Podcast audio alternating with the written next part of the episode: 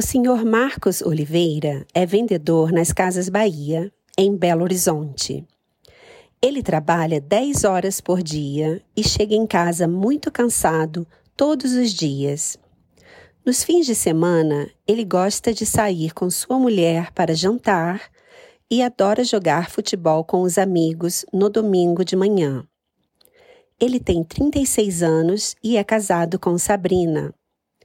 A Sabrina tem 33 anos e é gerente de banco. Ela não trabalha nos fins de semana. Eles têm uma filha de 7 anos chamada Bruna.